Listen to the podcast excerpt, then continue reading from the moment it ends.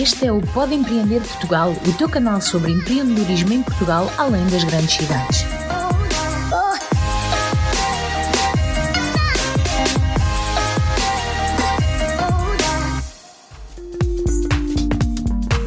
Começa agora o Pod Entrevista, o programa onde convidamos uma pessoa do ecossistema empreendedor português para uma conversa descontraída sobre as suas experiências, falhanços e acertos, os projetos do presente e os desafios para o futuro. Olá pessoal, eu sou Plínio Chaves, tenho comigo o Davi Carvalhão e nós seremos os hosts deste episódio. O nosso convidado de hoje é um conterrâneo meu, ou seja, é brasileiro, chegou aqui em Portugal em 2019 e atualmente está ligado à área de food service. Possui formação em contabilidade, pós-graduação em planejamento ou planeamento e gestão de negócios, uma experiência de alguns bons anos na área administrativa e financeira em diversas empresas. Quem vai conversar conosco hoje é o Leonardo Mariano, fundador da Breakfast Away. Seja muito bem-vindo, Leonardo. Obrigado, Plínio. Obrigado, Davi, pelo convite. Estamos aqui para colaborar. Muito obrigado, Leonardo, pela, pela disponibilidade para participar no nosso podcast. Uh, antes de nós começarmos a, a, nossa entrevista propriamente dita, uh, eu queria pedir-te para falares um pouco sobre ti mesmo de uma forma resumida. Se tivesses que escrever um tweet sobre quem é o Leonardo Mariano, o que é que tu escreverias? Bom, sou Leonardo Mariano, tenho 44 anos, pai é, de três filhas, marido, pai, e sou apaixonado por negócio, apaixonado por empreendedorismo e apaixonado por relações. Gosto de conviver com pessoas, gosto de me comunicar, gosto de aprender e gosto de ensinar também. E o mundo do negócio está na minha veia, está no meu DNA, como o Plínio falou aí, já tem aproximadamente 25 anos aí que, que eu trabalho na área de gestão de negócio, de vários tipos de negócio, e sou apaixonado por estar em movimento. Gosto de estar em movimento. Muito bom, muito bom. Um pouquinho mais de um tweet, mas está perdoado. É. Olha, então vamos lá, para nós começarmos mesmo a sério, é, conta um pouco da tua história, vamos manter o foco né, nessa questão da tua história. Conta um pouquinho sobre você, onde que você nasceu, estudou aonde, o que, que você fez antes de começar a empreender. Então, é, eu nasci, eu sou pernambucano, sou de Serra Talhada, no Pernambuco, fica no interior do Pernambuco, mas eu fui para Brasília com 13 anos de idade, lá estudei, fiz o secundário, como é chamado aqui, depois fiz a faculdade, fiz minha pós-graduação e lá fixei residência por aproximadamente 20 anos. E de 2013 até 2019, quando eu decidi para Portugal, é, eu passei por, pelas cidades, trabalhei em Recife, trabalhei em Cuiabá, capital do Mato Grosso, trabalhei em São José dos Campos também, em São Paulo, e de São José dos Campos eu vim aqui para Portugal. Então, hoje estou com 44 anos, sou pai de três, três meninas, a minha filha mais velha tem 24 anos, ainda mora aí no Brasil, e aqui tem cá comigo duas miúdas, né? Uma de seis e outra não tão miúda assim, já está com 17 anos já. né? Chama ela de miúda para é, você Chama ver. ela de moeda para você ver como é que vai ficar, né? E estou aqui né, sou contabilista, tenho pós-graduação, como você falou, na área de gestão de negócios pela Universidade Católica de Brasília, e toda a minha carreira profissional foi pautada na área de gestão de negócios, mais especificamente na área de finanças, na área de viabilidade econômica, análise de negócio, financeiro, contabilidade. E eu empreendi algumas vezes, empreendi em 2003 na área de segurança eletrônica, onde eu montei uma empresa na área de operações para suporte de instalação de alarme em sistemas bancários. Depois, continuei minha carreira de finanças em outras empresas. É, em 2018, empreendi numa importadora e exportadora de frutos do mar, peixes e produtos em geral, aonde nosso principal fornecedor foi aqui é, Portugal, né? Ficava aqui em Portugal e foi aí que eu comecei, comecei a ter contato aí com, com Portugal. Então a partir daí eu comecei é, a ver Portugal, olhar, né, e pensar em mudar de país, pensar em mudar de estrutura. É, mas de curiosidade, assim, já que você falou que em 2018, né, que teve essa da importadora de frutos do mar, de uhum. peixes e tal, é, e que Portugal era um dos principais fornecedores, é, o que, que você importava de Portugal? Importava peixe, importava azeite, né? É, principalmente o azeite, a gente era fornecedor exclusivo no Vale do Paraíba de uma marca de azeite, aqui de Portugal. Qual era a marca, já agora, por curiosidade? Ouro Grau. nome da marca, Orogal. E eu não conheço, mas tá tudo é, certo. Orogal, Orogal. patrocina nós. É, exatamente. e a gente era representante, tinha um sócio lá, e a gente era representante dessa marca para distribuição exclusiva no Vale do Paraíba. E a gente também importava muito peixe, importava camarão também, frutos do mar em geral. Mas aí você vai falar que importava bacalhau? Bacalhau também, principalmente, né? Mas que gente... vem da Noruega, né? Que é, que é isso que é, é engraçado. É, a gente, é. No Brasil, a gente tem muito isso, né? O bacalhau tem, tem. português é o melhor, não sei o que lá. Mas o bacalhau português vem da Noruega. Exatamente. É branding, é branding. É branding. É, mas, mas, mas, o entreposto é Portugal, vamos chamar assim, né? Exatamente. o entreposto é Portugal. E, e, e, é isso, é o brand excelente, né? Que Exatamente. De... Né? Então a gente trabalhava com. Eu comecei os contatos com esses stakeholders, com esses fornecedores. Eles foram nos visitar alguma, algumas vezes. Nesse meio tempo, eu tinha um grupo de amigos que vieram para um projeto aqui em Portugal. É, começaram esse projeto em 2018, já estava é, um grupo de pessoas aqui que eu conheci lá de São José. E quando foi é, em maio de 2019, né, eu vim fazer uma, uma viagem como se fosse os espias, né? Eu vim é, espiar a terra, como, como a gente fala. Passei aqui 21 dias, fiz alguns contatos e e falei: olha, eu acho que aqui realmente é o lugar. E aí, quando eu voltei, eu conversei com a família, conversei com a esposa e falei assim: olha, é, vamos partir, tá na hora. E aí, é, cá, cá, estou eu, né? E aí continua. Tu disseste aí uma coisa muito, muito interessante, que é: disseste que sentiste é aqui que é o lugar. O que é que, para ti, enquanto empreendedor brasileiro, faz com que Portugal seja o lugar? Veja, na, na verdade, Davi, é, tem uma coisa interessante que você falou: é o seguinte, quando a pessoa vai para uma região ou para um lugar, principalmente quando você muda de país, você precisa de uma rede de apoio. É interessante você ter, é, conhecer histórias, né? Ou conhecer pessoas que já passaram pelaquela fase da, da, das lições aprendidas, vamos assim chamar, né? Isso é muito importante porque cai naquela coisa de você não cometer os mesmos erros ou você vir é, de fato é, embasado em informações reais, né? Vamos falar, de experiências reais. Então, tinha um grupo de pessoas aqui, eu conversei com essas pessoas, mas curiosamente, a minha ideia quando eu vim para Portugal não era para vir empreender.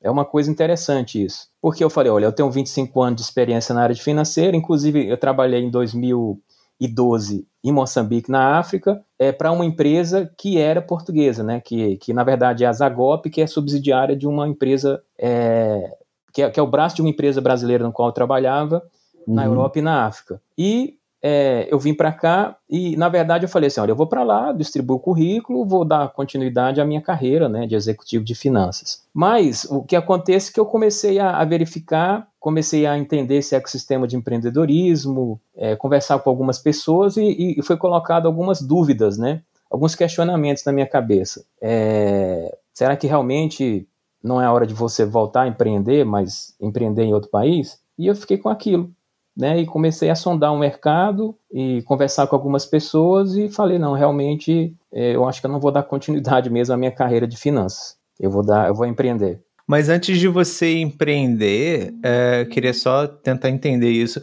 É, o empreendedorismo surgiu como na tua vida? Alguém já da tua família empreendia? Você? Não, não. Ninguém da minha família empreendia. É, são, aquelas, são, são aqueles intervalos entre uma carreira e outra da sua empresa, sua carreira é, executiva, né? Entre, uma, entre o intervalo de uma empresa e outra, você se faz algumas perguntas e toma algumas decisões. Você decide empreender, né? Por exemplo, quando eu empreendi nessa importadora exportadora de frutos do mar, eu tinha acabado de sair de, uma, de, um grupo canadense que eu trabalhava, que administrava shopping centers no Brasil, e administrava um dos shopping centers de, lá de São José dos Campos. E eu saí da empresa eu falei assim: olha, eu não, não quero voltar é, é, a carreira de novo, né? Eu vou tentar alguma coisa. E tentei, deu tudo certo e tudo, mas uma decisão pessoal, do ponto de vista familiar, pesou mais para vir para Portugal, né? Percebi, percebi.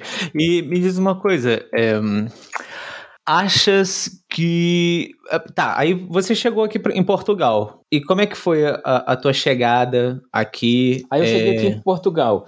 O que, que aconteceu? Quando eu fui verificar como se, se daria essa questão da legalização né, é, do imigrante, seja ele para o trabalho, ou seja por qualquer outra maneira, eu percebi que existia um programa, existia duas formas, né, que é a forma natural que todo mundo sabe, que é através de um contrato de trabalho, você vai ao CEF, entra pelo artigo 88, que é trabalho de outrem, e o artigo 89, que é o trabalhador independente. Existia um programa chamado Startup Visa, que na época, né, até hoje ainda é muito pouco conhecido, que te dá um visto é, de residência no caso que você tenha um projeto, né, submete a candidatura de um, de um negócio, né, que tenha caráter inovador e base tecnológica, você submete ao, ao IAPME, que é o órgão que regula esse visto. Aí eu vi, olha, uma oportunidade e bem mais rápido. Enquanto hoje o CEF demora em torno de dois a três anos para regularizar um imigrante, o Startup Visa consegue fazer isso em 90 dias aproximadamente, em média, né? eu falei, olha, então temos uma oportunidade aí, a chance de voltar a empreender numa condição de se regularizar é, muito mais rápido. Aí eu comecei a investigar o programa, o que, que era o Startup Visa, é, comecei a, a buscar nesses bancos de, de informações, plataformas de é, co-founder, essa coisa toda, e vi a Breakfast aí uma pessoa procurando ali um co-founder, procurando um sócio, procurando alguém que pudesse alavancar o negócio, porque a Breakfast ela já existia como um projeto um tanto quanto embrionário ainda, fez um teste de mercado, mas ainda não tinha encontrado o seu lugar, vamos assim chamar, né? Uhum. Aí, eu, aí eu peguei o projeto, estruturei ele todo com plano de negócio, moldei ele ao programa do Startup Visa, mostrei a importância da base tecnológica, da, a capacidade empreendedora. Desculpa, Leonardo. Eu não, é porque eu, eu não sei, eu acho que eu me perdi num, num único ponto aqui. Como é que você chegou na galera do Breakfast Away? Eu não percebi isso. Tinha uma plataforma como ah. existe ProInvest, de outras plataformas onde pessoas Sim. vão lá, apresentam o seu projeto e buscam. Mas daqui de Portugal. Daqui de Portugal mesmo, daqui de Portugal mesmo. Ah, ok. Não sabia dessa plataforma. Boa. E, e vão lá, coloca teu negócio. Olha, tem a ProInvest, tem a, a Trespasse, tem várias plataformas que as pessoas colocam, escreve seus negócios. Olha, tem um projeto interessante, preciso de sócio investidor ou de sócio é, é, co-founder mesmo, né? Para uhum, trabalhar, para ajudar a desenvolver o negócio.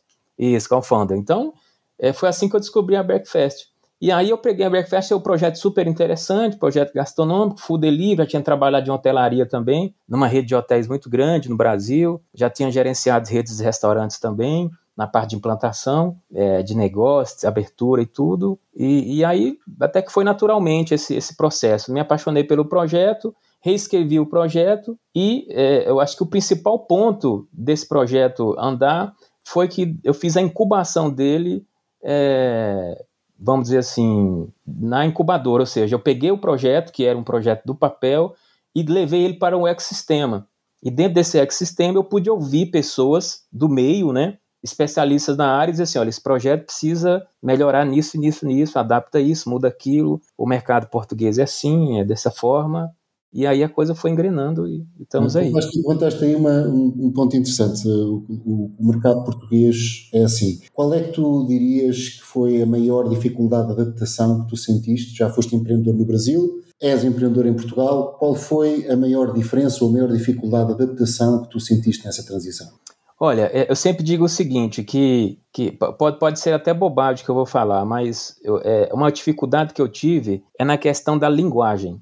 E a linguagem inclui inclusive o idioma. Porque uma coisa é você vender carro no Brasil, outra coisa é você vender carro em Portugal. É, por mais que falamos assim, nós falamos português, não, não falamos português.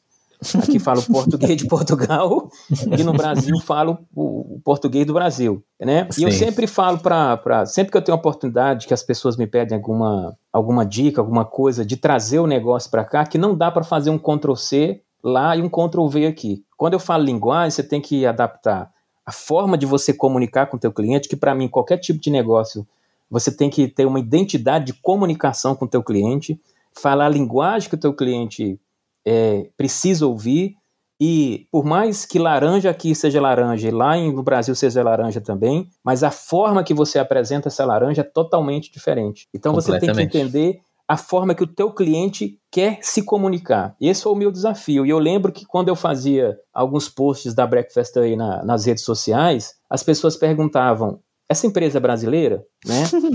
aí eu falava, mas por que a pergunta?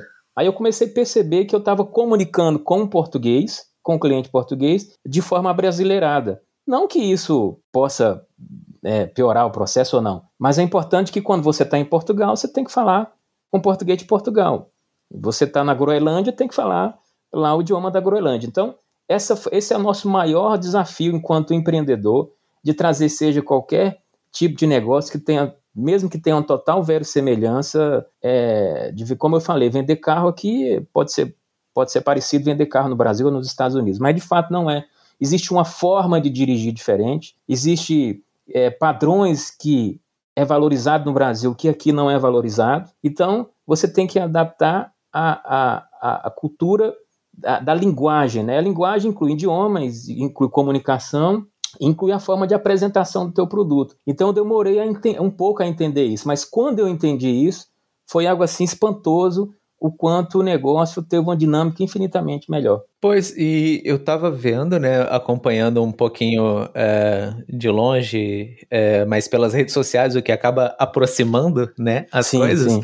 Uhum. É, e eu vi que, poxa, teve um, um crescimento muito legal uh, da Breakfast Away, mas eu queria saber um pouquinho antes, tá? É, eu vi que você, né, você já falou um pouquinho da história, mas o que é a Breakfast Away, né? Tipo, qual que é o modelo de negócios, quem, quem ganha dinheiro, quais são os clientes, Me conta aí mesmo da, da Breakfast Away. Então, a Breakfast Away é uma plataforma online de fornecimento de pequenos almoços. Né? Hoje nós temos é, aproximadamente 12 menus, onde a pessoa acende a plataforma, escolhe o seu menu, coloca a sua morada, faz o agendamento e nós entregamos um pequeno almoço na sua casa, na sua residência, no seu trabalho ou no seu alojamento local. Um produto fresco do dia, feito é, típico de um pequeno almoço de hotel, mas ao caráter português.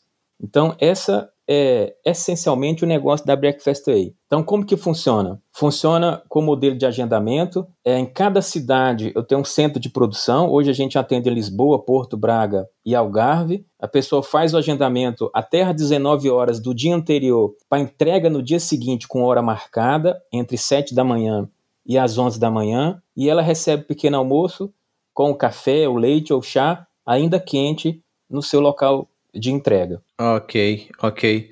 E aí, quem o, o cliente que faz a reserva no site paga para o site e são vocês mesmo que tem como se fosse um, sei lá, uma dark kitchen, como exatamente, é que é? Exatamente, exatamente. Nós temos parceiros, em alguma cidade nós temos parceiros que desenvolvem os menus é, escritos por nós, né, desenhado por nós, e em alguns lugares a gente aqui, por exemplo, no Algarve mesmo, somos nós que produzimos e entregamos, né? Então, dependendo da cidade, a gente tem um modelo exatamente isso que você falou, Dark Chic, onde é produzido não só o pequeno almoço, mas é produzido outras coisas também, mas é produzido o, o pequeno almoço da Breakfast aí dentro é, do modelo Ei, da tudo Breakfast bem? Away. Desculpa Entendi. atrapalhar, mas é importante. Se você quiser conhecer outras pessoas como você, ter acesso aos convidados, as pessoas das incubadoras, das aceleradoras, investidores e receber conteúdos incríveis, basta participar da nossa comunidade no WhatsApp.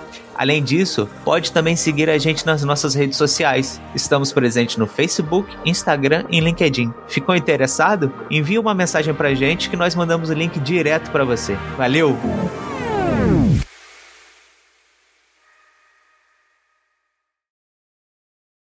E aí vocês, uh, você hoje fisicamente está é, no Algarve, é isso? Fisicamente sim. Juridicamente, vamos chamar assim, né? A uhum. empresa estabelecida no, está estabelecida no Algarve, mas eu atendo de norte a sul é, é, do país. Sim, sim. E juridicamente está no Algarve, mas aí tá você no... atende de norte a sul, claro. Exatamente. Perfeito. Mais alguma questão, Davi? Sim, gostava de saber o que, como é que está a correr o negócio da, da Breakfast Away, se tem crescido, como é que está a correr esse crescimento, se estão a contratar, se estão à procura de investimento, como, como é que estão as coisas? Bom, é, o negócio eu posso dizer para vocês que está muito bom. É, para algumas pessoas a pandemia não foi bom. Né? Eu tenho amigos dentro da, da startup mesmo, dentro do, do ecossistema de empreendedorismo, que inclusive voltaram para o Brasil porque tinham seus negócios desenhados. E quando foi o processamento de março de 2020, veio a pandemia e muitos planos foram frustrados. Mas eu digo para vocês que a pandemia foi a catapulta aí da, da Breakfast aí. Por quê? Porque com a pandemia é, Portugal avançou em 10 anos, em 10 anos né, é, no consumo de delivery, né, é, de food delivery, o que na, durante a pandemia, o que levaria 10 anos para alcançar se não tivesse ocorrido a pandemia. Então a pandemia veio para consolidar o negócio. o português ele não tinha esse hábito, né? Ou tinha, mas não tinha em grande escala como outros países, de fazer pedidos ali, de pedir um site, esperar a comida chegar em casa, essa coisa toda. Então, neste momento, foi exatamente nessa época que eu resolvi incubar a Breakfast Away, peguei dicas de várias personalidades do setor, de várias pessoas entendidas do setor, e a pandemia veio para consolidar. É, com essa coisa também do teletrabalho, muitos trabalhadores trabalhando de suas casas, as empresas começaram a investir ou continuar investindo, aumentar o seu investimento na parte do salário social que a gente chama, né? Que é fazer mimos, né? Entregar prendas para os seus colaboradores. E a Breakfast Away cresceu nos últimos oito meses 87% no mercado B2B.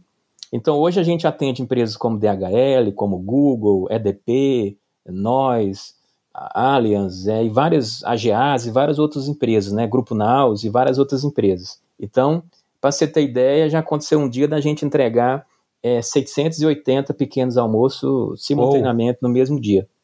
Então, para uma única empresa, para um único cliente, que tem funcionários espalhados desde a guarda lá em cima até aqui em Lagos, no Algarve. Então, Caraca, mas assim, desculpa, eu fiquei impressionado com esse número, é, Leonardo. E, e aí, assim, uma empresa então contratou vocês para entregar pequeno almoço para os funcionários dele, mas mesmo nas áreas, ah, eu imagino eu, mesmo nas áreas que teoricamente no site de vocês vocês não atendem. Como é não que Não atende, porque, porque veja bem, quando para o B2C se você perguntar, você atende em Guimarães? Não, eu não atendo. No B2C, não. Mas quando ah, eu faço uma okay. contratação para uma empresa, por exemplo, como foi o caso do Google, eu atendo é, em qualquer lugar de Portugal.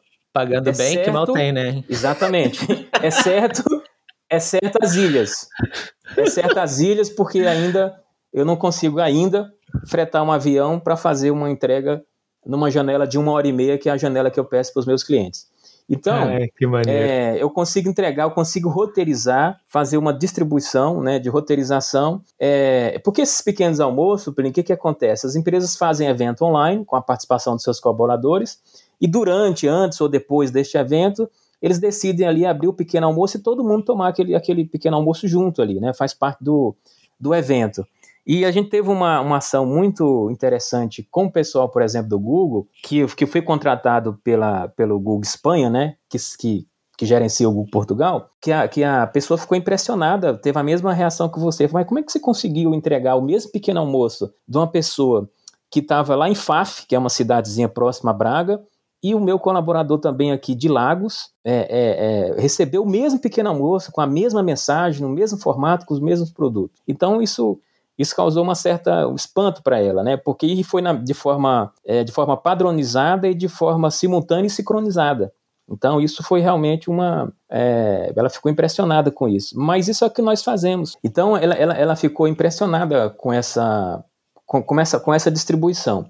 Então, o nosso, o nosso mercado B2B cresceu aí, como eu te falei, 87%. Então, é, que, qual, qual que é o momento nosso agora? O momento que, que a empresa está passando é o mesmo momento que é, passamos quando resolvemos é incubar o negócio. Porque antes a empresa não tinha nenhum tipo de tecnologia embarcada, não tinha gestão de pedidos, não tinha gestão de comunicação com os parceiros na cidade, nem com os estafetas, eu não conseguia acompanhar, rastrear a encomenda, em que momento que ela estava, né? E nós fizemos todo esse dever de casa, né? embarcamos a tecnologia, colocamos base tecnológica, inovamos a comunicação e tudo. Só que agora nós estamos passando pelo mesma, pela mesma questão, mas numa escala infinitamente maior, né? Porque você lidar com o mercado corporativo, com o mercado com B2B é totalmente diferente de você lidar com B2C. Então, qual que é a nossa preocupação agora? A nossa preocupação agora é, de fato, buscar investimento é, para que a gente cons consiga escalar esse negócio com base tecnológica, com base de comunicação e desenvolver ferramentas que nós conseguimos, é, possamos conseguir gerir essa, uma logística como essa, desse exemplo, desses 600 e poucos pequenos almoços que nós entregamos aí, é, mas de forma mais concisa, mais coesa e de forma mais rápida, sem ter que ter uma, um, um, preparo é, maior como temos que ter hoje, né? Porque para que eu possa receber uma encomenda dessa hoje, por exemplo, eu preciso pelo menos de 72 horas de antecedência. Então, a gente precisa escalar mais o negócio, a gente precisa botar mais base tecnológica aí para ser mais ágeis, né, vamos chamar assim. E por falar em escala, e por falar em escala, quais é que são os vossos próximos passos? Considera expandir para outros países? Sim, na, ver... Sim. na verdade, a gente teve, como a gente fala no Brasil, né, teve um namoro agora na Espanha, tem uma pessoa lá na Espanha que a gente começou um namoro, está fazendo toda uma análise de, de mercado, uma análise de campo lá, e quer levar o modelo da Breakfast Day para a Espanha. Mas eu te confesso que neste momento agora, é, dado esse crescimento do B2C, a gente precisa é, fortalecer mais as estruturas do ponto de vista de operação. Porque o que me chama mais atenção nesse negócio é que cada dia que passa, além de eu manter as bases é dos clientes que eu já tenho, ou seja, repetir pedidos com os clientes que eu já tenho na base, como essas empresas que, que eu citei para vocês, está chegando empresas novas. Então, estou percebendo que está tendo é, um crescimento, mas não em quantidade de pedidos só, somente, mas sim de novos entrantes. Quando você tem novos entrantes no negócio, você é, precisa realmente olhar para dentro do negócio e procurar melhorar a estrutura dele, a estrutura operacional, porque quanto mais novos entrantes, mais um, é, são modelos novos de atuação, o nível de exigência é maior e cada cliente trabalha de uma forma. É verdade. E, e aí, com isso, além do, do investimento, né, que você já disse aí, uh, vocês vão contratar? Estão pensando em contratar ou achar algum sócio também, algum CMO, sei lá? Sim, é, nesse momento a gente está buscando um CTO ou um CMO, né? A gente sabe que essa base tecnológica, dada o grande volume de pedido e a dinâmica deles, é preciso a gente ter uma base tecnológica muito bem estruturada. E, levando em consideração com quem nós estamos comunicando, como empresas como DHL, como Google, como a GA, Aliança e outras, a gente precisa ter uma comunicação muito boa. A gente precisa agora, porque nós estamos naquele vendo momento seguinte, olha, a empresa está crescendo, né? Tem uma curva de crescimento. Agora a gente precisa consolidar, porque se a gente não consolidar isso, para que se volte aos patamares anteriores também é muito fácil. Entendi. E, e a nível de tecnologia, assim, o, o Davi conhece bem mais que eu, mas pronto. Nível de tecnologia, o que que hoje, o, qual seria, digamos, o perfil ideal de um CTO, assim, para, sei lá, vai que tem alguém com perfil ideal que está ouvindo. Não, sim, o, o perfil é, ideal seria, obviamente, alguém de preferencialmente que venha da área de, de food delivery, né, que entenda as nuances do que, que é essa gestão de pedidos, gestão de rota, contato com o cliente, checkout on page, to, toda essa dinâmica é, de informação. Porque nós estamos criando ao longo aí, do início do ano passado para cá, a gente tem um backlog muito grande de clientes, de dados, né? Porque, como diz aqui em Portugal, ao final do dia, né, ou seja, no, no, no final do dia, o que o maior patrimônio do, do, de qualquer tipo de negócio é a base de dados que você, que você gera. Na verdade, é isso, né? Então, nós temos aí um backlog muito grande, uma base de dados muito consolidada de clientes, e a gente precisa saber é, o que fazer com essas informações, como comunicar com esses clientes, né? Porque a gente tem uma base. Então, mais de 60% dos meus clientes voltam a encomendar é, no espaço inferior a 60 dias. Levando em consideração que o que 90% das minhas encomendas são para prenda, ou seja, são para surpreender alguém, são para. É, enfim, é, é, um dado que tem que levar em consideração. Porque é, o meu produto não é como você pedir o sanduíche do McDonald's, que sanduíche você come sim, todo dia, né, sim, né? Vamos sim. chamar assim. É mais fácil, um né? Pequeno almoço não é um produto. É, é, mais fácil. Pequeno almoço não é um produto que você pede todo dia pequeno almoço para to tomar em casa, né? Comer em casa. Então, tem alguns dados no negócio que de fato chamam a atenção, né? E, e, precisa agora canalizar esses dados e aproveitar essa, esse diferencial. Vamos assim Entendi. Assim e o perfil para o CMO, para a pessoa da, da comunicação? Assim, eu imagino que, dada a tua experiência, você vai tentar fazer com que a pessoa que tome conta da comunicação seja português mesmo, nativo. Né? Sim, não, isso não é assim, isso, isso não é uma questão, é, como eu diria, não é uma questão bairrista ou uma questão regional. Isso é uma questão essencial, né? Tendo em vista a experiência que eu tive e tendo em vista o negócio, né? É, é, eu sei que tem brasileiros aqui que são muito bons no que fazem, na parte de comunicação, de marketing, de mídia, de tudo, mas é, é, precisa ser alguém da área, alguém da terra, né? Como a gente fala sim, no, sim, no nosso sim. interior. Tem que, ser, tem, precisa, tem que ser alguém da terra que fale, se comunique bem, né?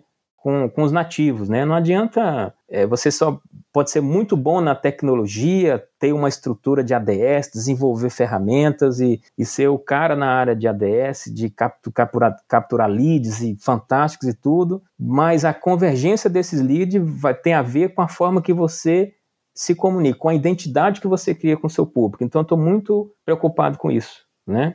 Percebi. Se calhar saltava aqui para, para uma questão relacionada que é posto isto e posto toda esta aprendizagem que, que tens tido, uh, tu recomendavas a uh, outros empreendedores brasileiros arriscarem-se a fazerem a sua vida e o seu negócio aqui em Portugal? Sim, por, por, vários aspectos, né? Como eu falei lá no início, a decisão que me trouxe para Portugal foi ter uma qualidade de vida melhor é, e, uma qualidade de vida melhor e ter um futuro melhor para os meus filhos no que diz respeito à criação, uma série de coisas. E quando eu comecei a perceber as oportunidades de empreendedorismo que tinha em Portugal, é, eu decidi por não continuar a minha carreira como executivo e sim empreender porque eu acredito que Portugal tem muitas oportunidades. É um mercado pequeno, é fato, não dá para comparar 10 milhões com 220 milhões, mas, mas é um mercado que tem muito a se explorar ainda. Né? É um mercado que, como disse é, é, o José lá da, da fábrica de, de startup, é, é, uma coisa que ainda está, a parte tecnológica ainda tem muito a amadurecer ainda. Né? Quando você vê o IAPMEI lançando um programa, uma plataforma para digitalizar, ou seja, para trazer conhecimento tecnológico para um milhão de pessoas, ou seja, 10% da população adulta de Portugal, é, então se percebe que ainda tem muita coisa a se fazer aqui, né? Então, Portugal sim é, tem oportunidade, tem qualidade de vida, tem essa verossemelhança com a língua, tem a coisa do português receber a gente muito bem, tem é, um mundo de portas abertas, é, tem essa facilidade de você é, se comunicar é, com os stakeholders do teu negócio. Eu lembro que quando eu incubei a startup, a Breakfast na startup Portimão, meu primeiro contato que eu tive foi a startup me colocou é, como mentoria José Borralho, que simplesmente é o cara que é presidente da Associação Portuguesa do Turismo Gastronômico. Oh, então, assim, bom. eu tinha um negócio de food delivery e a startup entendeu, não, você precisa falar com alguém que vai agregar o teu negócio. O cara me colocou na mentoria com o Zé Borralho, que foi uma mentoria fantástica, que me deu uma série de norte, uma série de direções para chegar onde a gente chegou hoje aqui. Então, essa é a vantagem de Portugal. Você tem portas abertas, você consegue se comunicar fácil, consegue chegar às pessoas com facilidade, e isso, isso é muito Excelente. bom. Excelente. É, antes da gente passar para a parte ali de, das perguntas mais ou menos fixas, né, que nós fazemos para todos os entrevistados, eu queria saber com você se você. Uh, quais são as outras áreas assim de, de negócios, não necessariamente de food delivery, é, que você entende que esse modelo de negócio que você tem é, com, sei lá, confecção, operação em, em, em dark kitchens ou em é, existem outras coisas que eu esqueci agora o nome que não são dark kitchens, são de armazenamentos também, enfim, são de coisas nesse sentido. quais são as outras áreas uh, que podem se aproveitar deste tipo de modelo de negócios, de, de outsourcing, de confecção e operação, uh, que você acha que faz sentido essas áreas atuarem dessa forma? Olha, eu penso, quando eu olho para Breakfast aí, eu vejo assim um mundo de oportunidades, né? Porque, por exemplo, você olha para uma empresa que fornece, consegue ter uma logística, né, vamos assim, integrada, consegue operacionalizar com a entrega de um produto fresco do dia, preparado no dia, para entregar em 600 moradas no mesmo dia, quando eu olho para esse negócio, eu vejo uma, uma, uma, série de oportunidades. Eu, eu, lógico que eu, eu, eu tenho que me segurar, porque eu sou um cara muito inquieto, entendeu? Então, às vezes, eu tenho que fazer de conta que eu estou amarrado na cadeira, porque senão eu quero criar uma série de coisas. Eu quero criar soluções para logística, eu quero criar SaaS para atendimento, para distribuição, eu quero criar é, cadeia de logística de distribuição de alimento, eu quero criar uma série de coisas, porque quando eu olho para Breakfast e olho para a necessidade do mercado português, isso de, deriva é, de uma série de oportunidades. Então, esse, o próprio mercado de food delivery em Portugal em si é, é, é, tem muita coisa a se explorar. Muita coisa, desde a cadeia de distribuição até é, é, modelos de negócio que têm a ver com food, mas não necessariamente com comida pronta tem a ver com comida congelada, tem a ver, tem, tem muitos modelos de negócio que você pode explorar. Por quê? Porque nós estamos vivendo um momento onde o mercado português experimentou, mas ainda não chegou ainda no seu no seu ápice, vamos chamar assim, né? Percebi, percebi.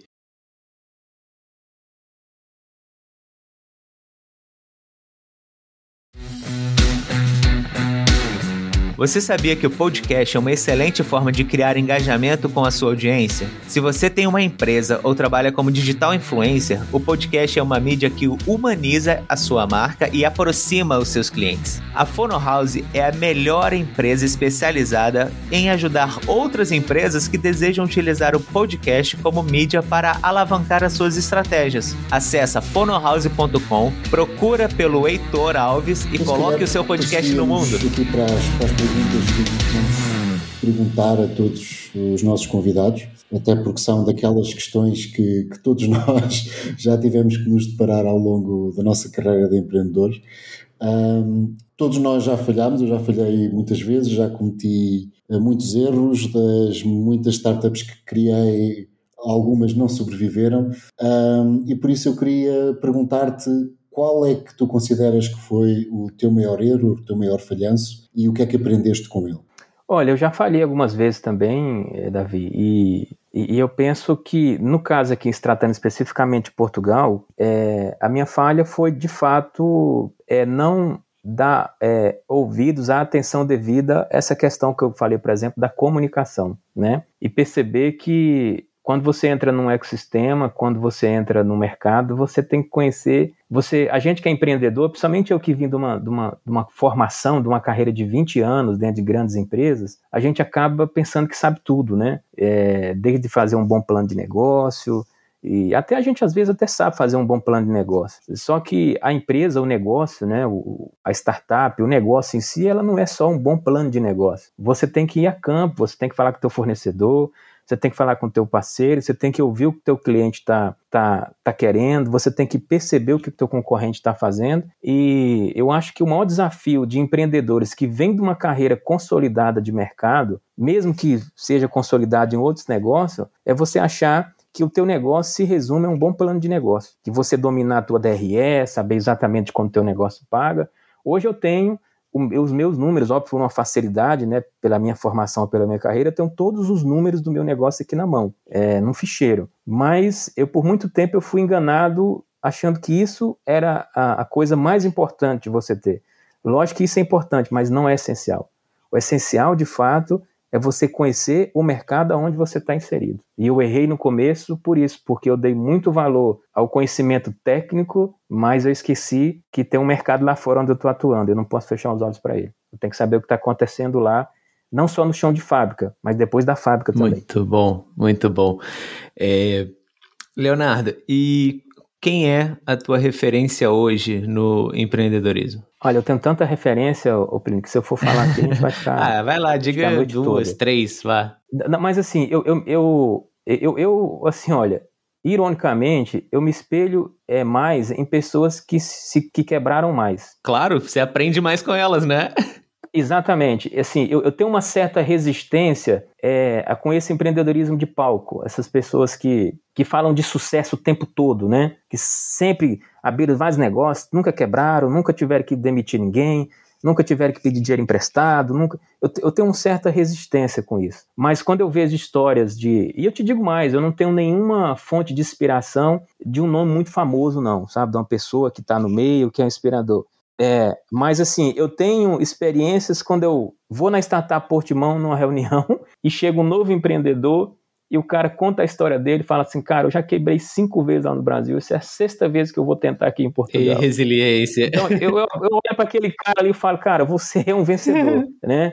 E, e, e, a minha maior inspiração, cara, assim, são essas pessoas que tentam, né, de todas as formas, é, é, implantar o seu sonho mesmo, né? E reconhece que erraram, reconhece que precisam das pessoas que estão em volta dela, precisa do ecossistema e precisa aprender com todo mundo. Então, eu, eu tenho, me preocupa essas pessoas que têm uma única verdade, assim, sabe? Que, olha, esse é o modelo, segue esse livro aqui, que esse livro aqui é o melhor livro sobre startup. Olha, eu tenho uma, eu tenho uma certa resistência com isso. Então, eu gosto de ouvir pessoas é, mais velhas. Pra você ter ideia, tem uma pessoa aqui que me inspira bastante, que é o meu senhorio aqui, pessoa dono da casa que eu moro. Ele tem uma história fantástica de vida e para você ter ideia, ele é marisqueiro, ele tem uma série de viveiros aqui em Olhão e, e com a sua simplicidade a história de vida dele, das dificuldades que ele teve, e, e o viver dele, para você ter ideia, tem mais de 100 anos, porque está na terceira geração, ele é o, né, o bisneto de quem fundou o viveiro, e ele permanece diante de uma indústria de pesca gigantesca que tem em volta dele aqui, totalmente automatizada, que importa, inclusive, exporta para o Brasil, para outros países e tudo ele continua firme ali nas suas convicções, ele vive disso. Então, esse conceito de sucesso é um conceito que ele não é relativo, mas ele também não é absoluto, percebe? Então, ele de vez em quando passa aqui na minha casa, a gente conversa, na casa dele, né? Lógico, e eu percebo o quanto ele está feliz, né? Levantando todo dia, 5 horas da manhã, vai lá para o seu viveiro, cuida das suas amêijoas, das suas ostras. De vez em quando passa aqui, deixa um saco de ostra, a gente degusta, é uma maravilha e tudo, mas ele é um cara convicto, firme e acredita é, naquilo que ele persiste. Então, é, eu acho que a vida, a vida é muito curta e muito simples é, para a gente não, não, não perceber o que está acontecendo em volta, né? Ou para a gente simplesmente falar assim, não, esse cara que escreveu esse livro sobre empreendedorismo, esse é o cara, esse aqui tem que seguir ele, porque eu acho que não é isso. Eu acho que tem histórias de vidas fantásticas, assim, em sua volta, às vezes na cadeira do lado, no terreno do lado, que você está desperdiçando ali. Eu estou mais que satisfeito com a resposta. Então, Leonardo, e se dessas pessoas que, que, que te inspiram e que tu achas interessantes, uh, havia alguma delas que tu gostarias que nós entrevistássemos aqui no, no Pode Empreender? Sim, é, eu, vou, eu vou falar com ela primeiro, né? Porque eu, eu não costumo é, citar sem. Eu não gosto, né? Uma coisa minha, pessoal. Eu não gosto de citar e falar sem que a pessoa autorize, né? E eu vou indicar sim uma pessoa que eu acho que, que tem uma história de vida bacana, que eu acho que, que vale a pena ouvir a história dele. Então tá bom. Então se nós conseguirmos entrevistar, eu já falo, ó, na, entre, na, na introdução da pessoa, ó, Leonardo Mariano, que indicou. Isso, exatamente, porque é uma história que é uma pessoa que tem uma história de vida bacana mesmo. É simples e tem uma história grandiosa. Ok, ok. Bem, dito isso aí que é, você falou. Um, sobre a questão dos livros, de enfim, filmes e coisas, não sei até que ponto essa parte vai, vai funcionar. Mas a gente tem uma parte aqui de indicações, né? E que é, a gente pede para as pessoas indicarem, sei lá, filme, série, podcast, um, um, um digital influencer, né? É, blog, livros, é, mas que não necessariamente precisa ser de empreendedorismo. Né? Pelo menos eu acho que isso provavelmente você deve ter consumido alguma coisa, visto alguma coisa que mudou a tua vida, né? De alguma maneira. Sim, a gente consome. Eu, eu, eu e, e aí, com, como eu falei, né? Livros e, e mentores que você segue são algo assim extremamente individual, né? Porque é aquilo que você acredita, né? Eu acho que para a vida tem um livro que eu acho assim fantástico que que eu sigo assim todos os dias, né? É, falho alguns dias, mas procuro seguir todos os dias. Chama-se a Bíblia. E esse para mim é o livro que mais me inspira, né?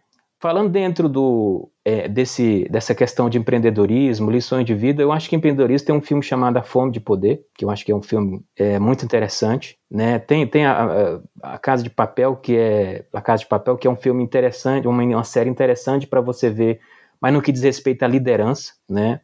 como conduzir pessoas de mais diferentes níveis, mas que estão voltadas para o único objetivo. Então, tem o filme de Jack Welch, né, que foi aquele, aquele que foi o, o CEO da, da General Electric, não é isso? É, que é um filme, que é um livro ah, fantástico okay. que fala é, uhum. é, Paixão por Vencer, o nome, do, o nome do livro, né? E é um livro assim excelente para você entender como que funciona empresas de sucesso. E tem outro livro também que, que é o, o, o contraponto, porque eu gosto de ir nos dois trabalhar. Eu, como eu te falei, eu não gosto de uma verdade absoluta no que diz respeito a essas questões. É, que é Por que a gigante, a Gigantes Cai, que é o nome do livro, né? Que fala por que, que grandes empresas caíram é, em derrocada, qual foi os erros que elas cometeram. Boa, boa. Né? É um livro muito interessante de você ler, porque o que você vê é, nesse meio de empreendedorismo, ou pelo menos na maioria deles, é que só existe história de sucesso, né? Assim, só, você só, a, a pessoa só te recomenda é, leituras, né, é, é, pessoas que deram Sim. sucesso. Que é um livro do Jim Collins, Sim. né? Que é um livro muito. Aliás, todos os livros de, do Jim Collins na área de empreendedorismo, na área de negócio, são livros que, que eu recomendo as pessoas lerem mesmo, que são muito bons. Entendi. É, é, Leonardo, e me diz uma, sei lá, uma compra que você fez num valor menos de 100 euros e que tenha melhorado a tua vida de uma forma muito significativa. Ah, eu, eu, eu comprei um, um assim, uma... Fiz uma assinatura, na verdade, né? É, eu não sei como é que chama isso, não, não foi bem...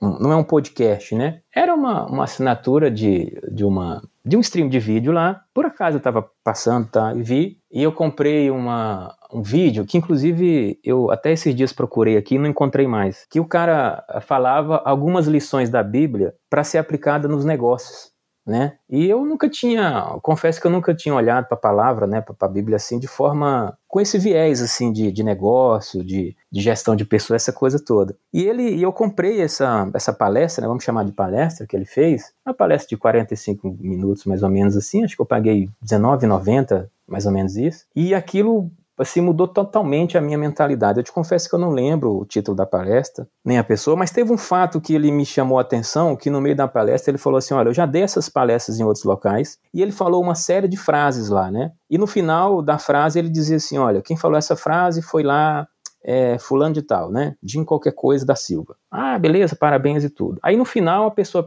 chamou ele ao final da palestra e falou assim, olha, mas tudo isso que você falou aí é, tá na Bíblia lá, por que, que você mentiu? Você falou que essa frase era de fulano, era de ciclano. Aí ele falou assim, olha, porque se eu falasse que era da Bíblia, as pessoas não iam dar a mínima. Então, percebe que as perspectivas, elas são é, bem diferentes. Quando você tem bloqueio em certas coisas, mesmo as coisas que vêm para te ajudar, você acaba não, não ouvindo, entendeu? Talvez se eu é, pegar um jovem que está aí com seus 20 e poucos anos, com toda a ânsia de de empreender, de inovar, de desenvolver negócio, indicar esse livro do, do Jim Collins para ele, por Como a Gigantes Cai, talvez ele vá olhar e falar assim, pô, mas eu não estou no momento de ler isso aqui, né? Eu estou no momento de ler Paixão por Vencer, do Jack Welch. Então, na verdade, ele esquece que o que ele está é, construindo agora em termos de, de conceitos, de mentalidade, ele vai evitar que ele precise desse conceito mais futuramente, quando ele tiver com 30, 40 anos, com seu negócio consolidado, né? Então, essa coisa da leitura, de absorção de conhecimento, ela tem que ser constante, e sempre, a toda hora.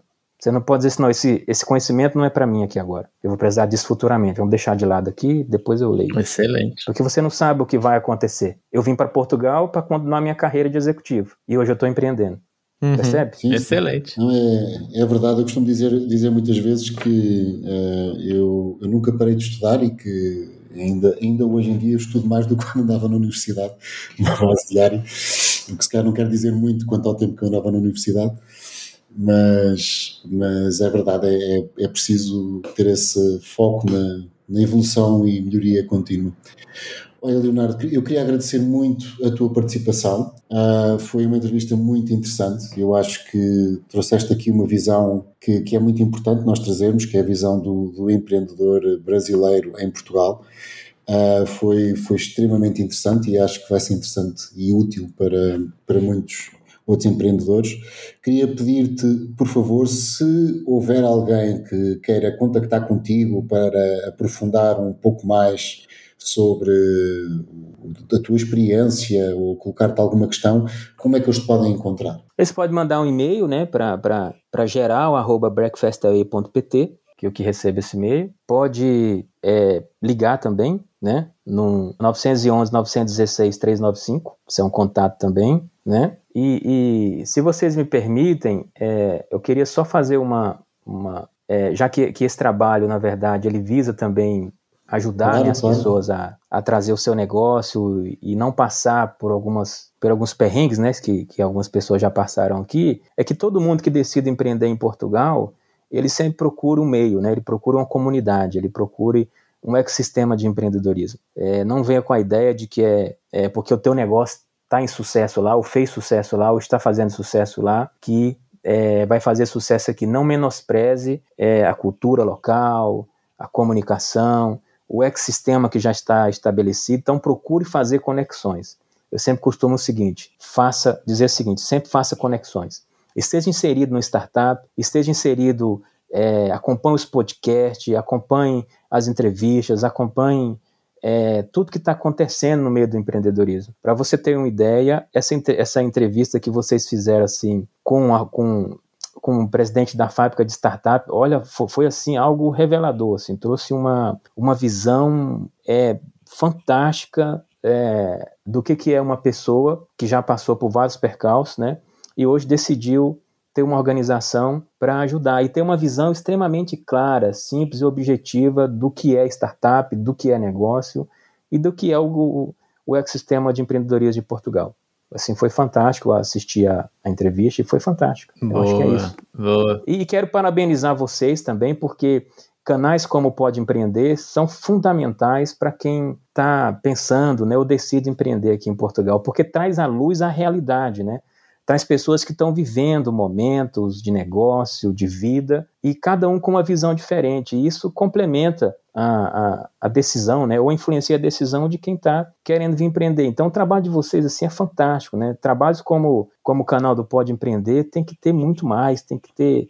É, isso é fantástico, isso aí é fantástico mesmo. Nós concordamos, achamos que tem que ter inúmeros canais aí em Portugal falando sobre isso e, e agradecemos, Leonardo, de verdade. Uh, as, as palavras de carinho aí, de incentivo, isso, poxa. Eu corei, eu até corei. Não é?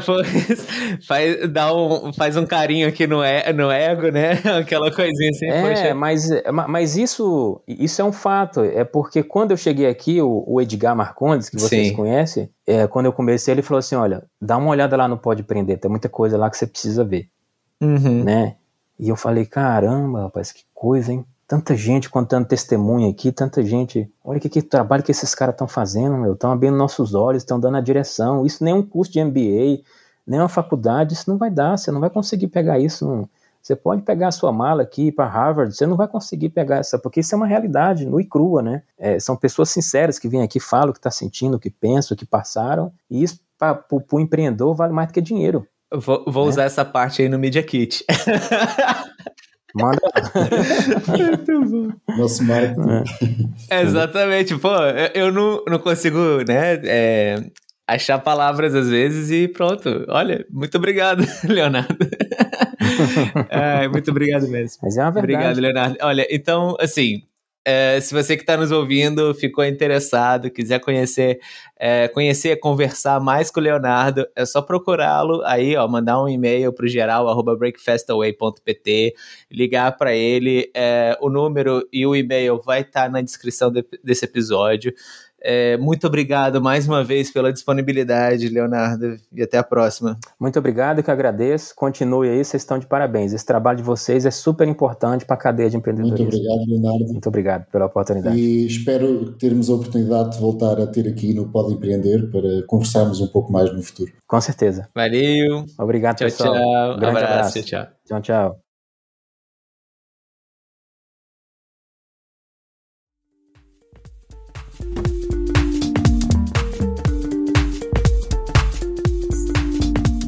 Gostou dessa entrevista? Então envia para aquela pessoa que precisa ouvir isto e vai gostar muito dessa conversa. Conhece alguém que deveria estar aqui conosco no programa? Então manda o nome dessa pessoa para nós. Quem sabe nós não conseguimos conversar com ela. Até a próxima semana, pessoal.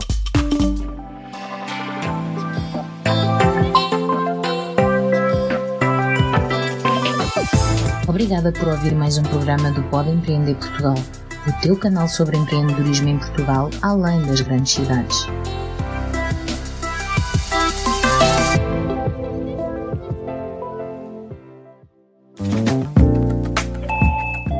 Você ouviu uma edição fonohouse.com.